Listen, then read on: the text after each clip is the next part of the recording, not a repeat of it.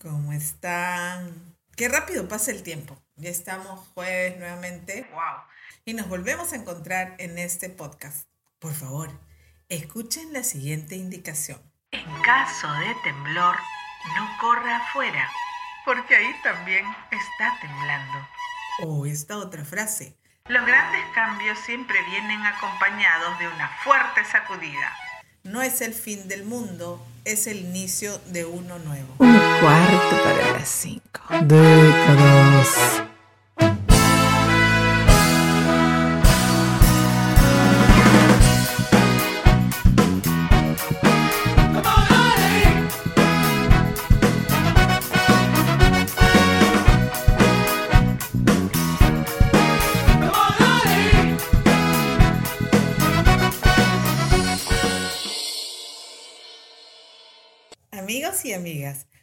Les invito a pensar un poco sobre el significado de los temblores. En primer lugar, un temblor puede ser físico, ¿no? Como en el caso de un movimiento telúrico, porque pertenece o concierne al planeta Tierra. También los temblores pueden ser por causa de alguna enfermedad. Por otra parte, otro tipo de temblor puede ser por causa de un movimiento brusco, abrupto, de tipo emocional y espiritual. Veamos cada uno de ellos.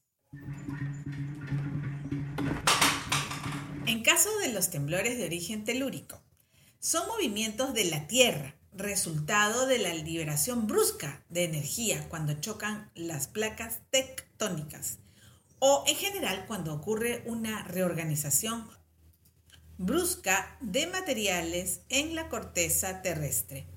Y también cuando ha ocurrido un terremoto años atrás y las placas se acomodan. ¿Cuál es la diferencia entre terremoto, temblor, sismo, movimiento telúrico? Todos estos términos son sinónimos. Sin embargo, en el lenguaje común se habla de terremoto cuando el sismo ha causado víctimas o daños severos en las edificaciones y de temblor cuando el sismo no ha provocado daños. ¿Dónde se siente más fuerte un temblor? Ah, las montañas, los valles, las playas y volcanes. Se han formado a lo largo de la historia geológica, cada uno con materiales similares y diferentes. Es así que dependiendo dónde uno esté, sentirá con mayor intensidad un sismo sin importar la distancia. ¿Cuándo un sismo es más peligroso? ¿Cuáles son los terremotos más peligrosos? Cuando dos placas se acercan, la situación se complica. Las placas chocan, se deforman y se superponen una encima de otra. Así ocurren los terremotos más grandes como el de Japón en el 2011 o el de Sumatra en el 2004 o el de Chile en 1960. Para ir finalizando con este punto, eh, ¿qué deja un sismo como enseñanza tanto en lo personal como en lo social?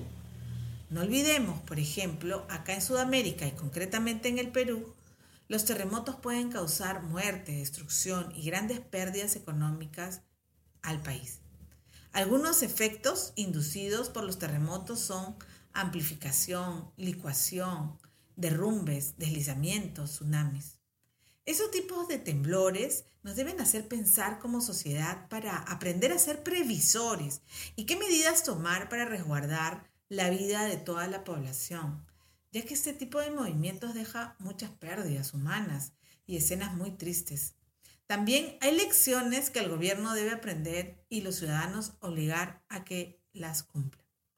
Ayer vivimos, mejor dicho, ayer los que vivimos en Lima, Perú, sentimos un pequeño temblor. Y me acordé de la mochila de emergencia. ¿Dónde estará? Ya me comí los atunes, usé el pH y nos tomamos el agua. Te pregunto, ¿cómo reaccionas ante un temblor? ¿Tienes traumas por alguna vivencia? ¿O eres de los que reacciona serenamente? ¿O de los que ni se inmutan? Yo en la noche siempre dejo mi bata y mis pantuflas por si tengo que levantarme y salir raudamente. No he querido contar anécdotas de temblores ni terremotos porque son muy delicadas, creo yo. Mm, algunas cosas son graciosas, por decirlo de una manera, pero en realidad es muy grave este tema. Y por si acaso lo habíamos programado al inicio de la temporada. Justamente ayer hay un temblor. Entonces, bueno, así pasa cuando sucede.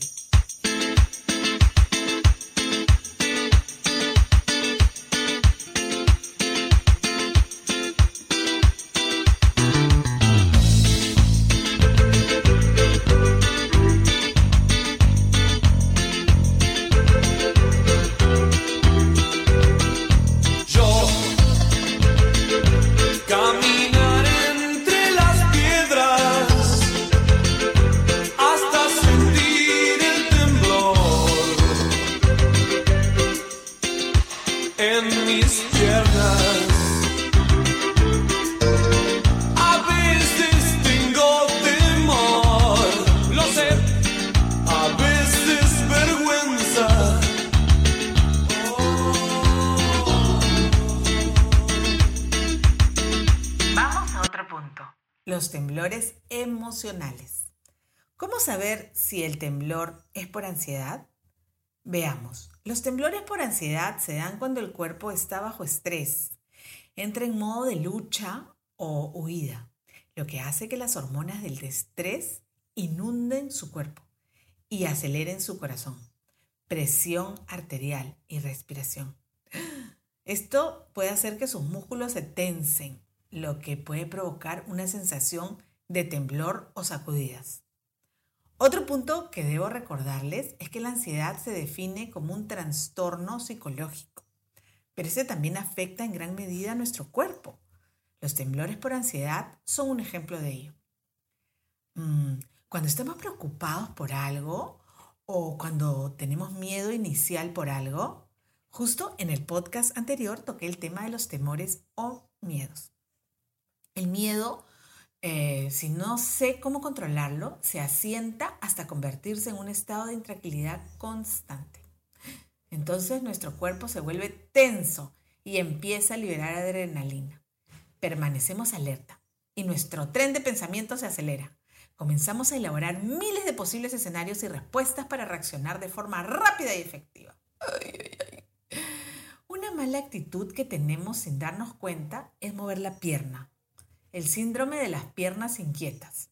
Es una afección ¿ah? que causa una necesidad incontrolable de mover las piernas, generalmente debido a una sensación de incomodidad. Suele ocurrir por la tarde o por la noche cuando estás sentado o recostado. El movimiento eh, alivia temporalmente la sensación desagradable que quieres evitar. ¿Qué es lo que funciona en estos casos? Hacer inspiraciones lentas y profundas. Darse un baño de inmersión tibio. Claro, quien tiene tina, ¿no? Pero bueno. Escuchar música tranquilizante. Dar una caminata o hacer alguna otra actividad. Meditar o rezar. Tomar una clase de yoga. Online hay varias. Yo intenté tomar algunas. Fue muy divertido. Hacer que te den un masaje. Uy, eso es lo máximo. O que te froten la espaldita. Se ha malogrado mi aparato de automasaje. Tengo que llevarlo a arreglar. Ya me acabo de acordar. Ya, perdón. Beber una bebida tibia que no contenga alcohol ni cafeína. Bueno, esos son algunos tips que encontré en la red. Ya, eh, ¿A ti te pasa eso de temblor en la pierna? Sí, sí a veces. La gente me... Me tiemblan los deditos. Los deditos, pero eso es porque tú haces ejercicio del finger. No, está moradito, se ha puesto tu dedito. Bueno. Cuando te asustas, te tiembla el cuerpo. ¿Por qué temblamos cuando estamos nerviosos?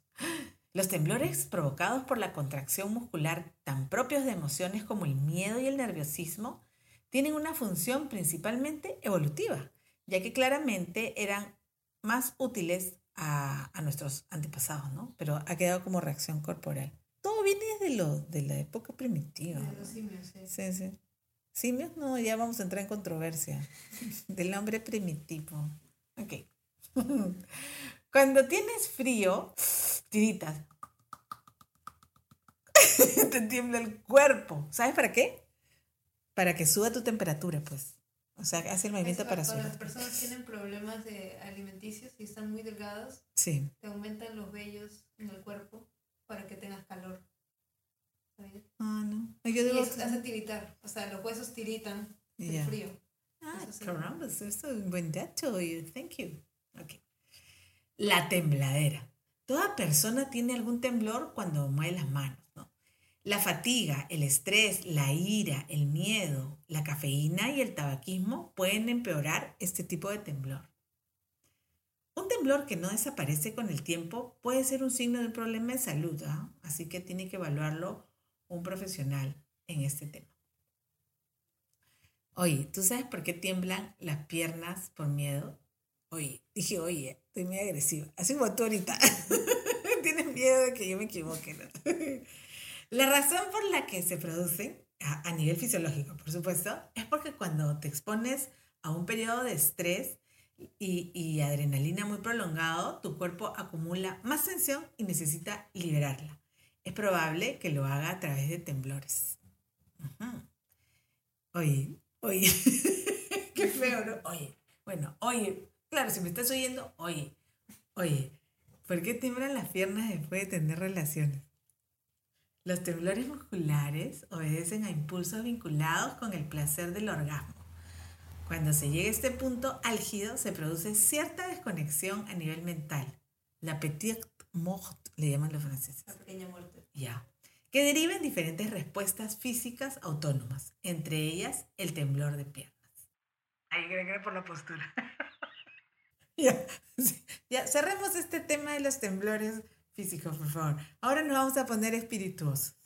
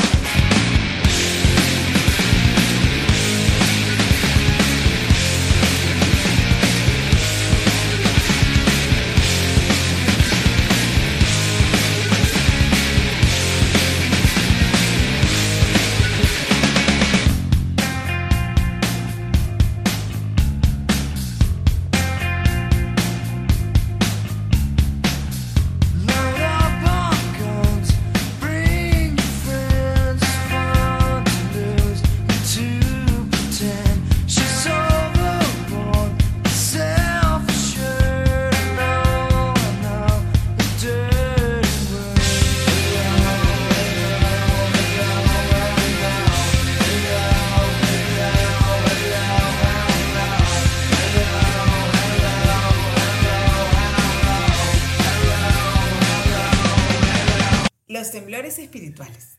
Este punto es interesante y bueno, tenemos que consultar a la Biblia, ¿no?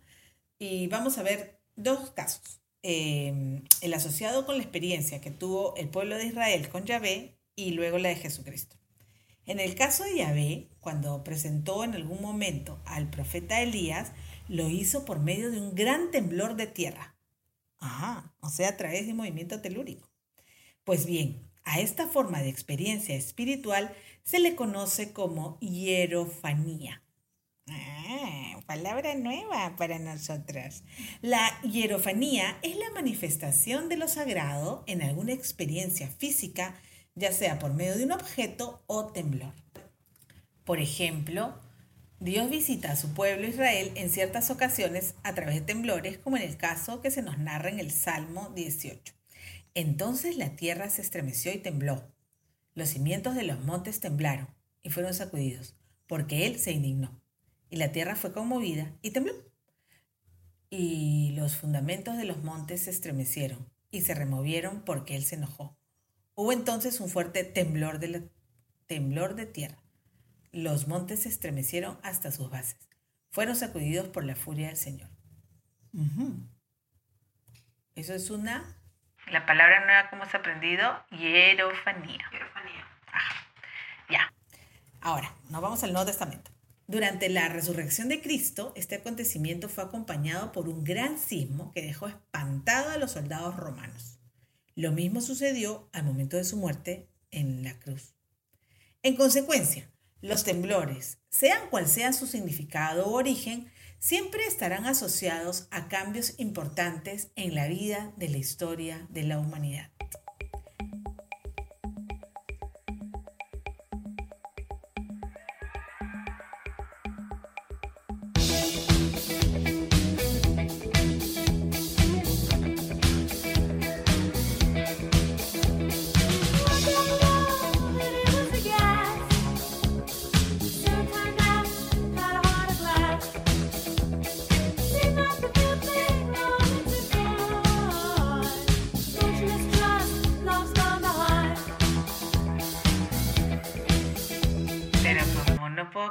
No me puedo ir sin contarles la anécdota de un temblor que pasó. Estaba yo con mis hijitos y en eso vi un saliendo ya de la escalera al tercer piso de mi casa y vi un destello, una luz intensísima. Y yo la verdad pensé que era el fin del mundo. ¿Y saben qué le dije? Vamos al encuentro del Señor. O sea, yo, alma buenísima, directo al cielo, ya estaba yo yendo con mis hijitos, bajando, descendiendo. No, eso no lo pongas.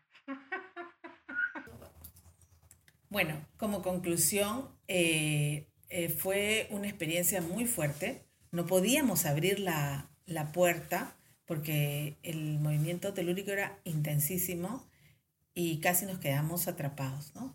Hasta que pasó el movimiento y pudimos poner la llave. O sea, no, no podíamos ni siquiera encajar la llave en la, en la chapa. Así que a estar preparados, prevenidos, nosotros vivimos en una zona eh, de grandes temblores. Cuidemos nuestra salud también, para que esos temblores existenciales o esos temblores eh, físicos que empiezan a aparecer, y, y lo que hemos leído y comentado es por el estrés.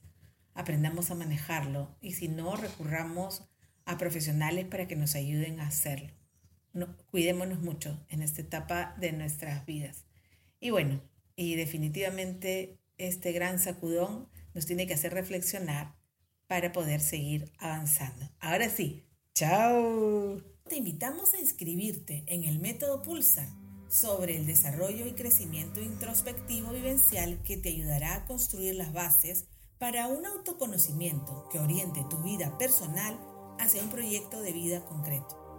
Con este método podrás identificar, reconocer y profundizar el conocimiento de tus emociones y sentimientos de manera contextualizada a tus necesidades y expectativas de vida, así como la calidad de tus pensamientos. Podrás identificar el origen de tus mayores temores y cómo enfrentarlos positivamente. Y construir tus metas, sí, a la edad que tengas, tus ideales y fortalecer tus valores para que puedas construir tu propio proyecto de vida.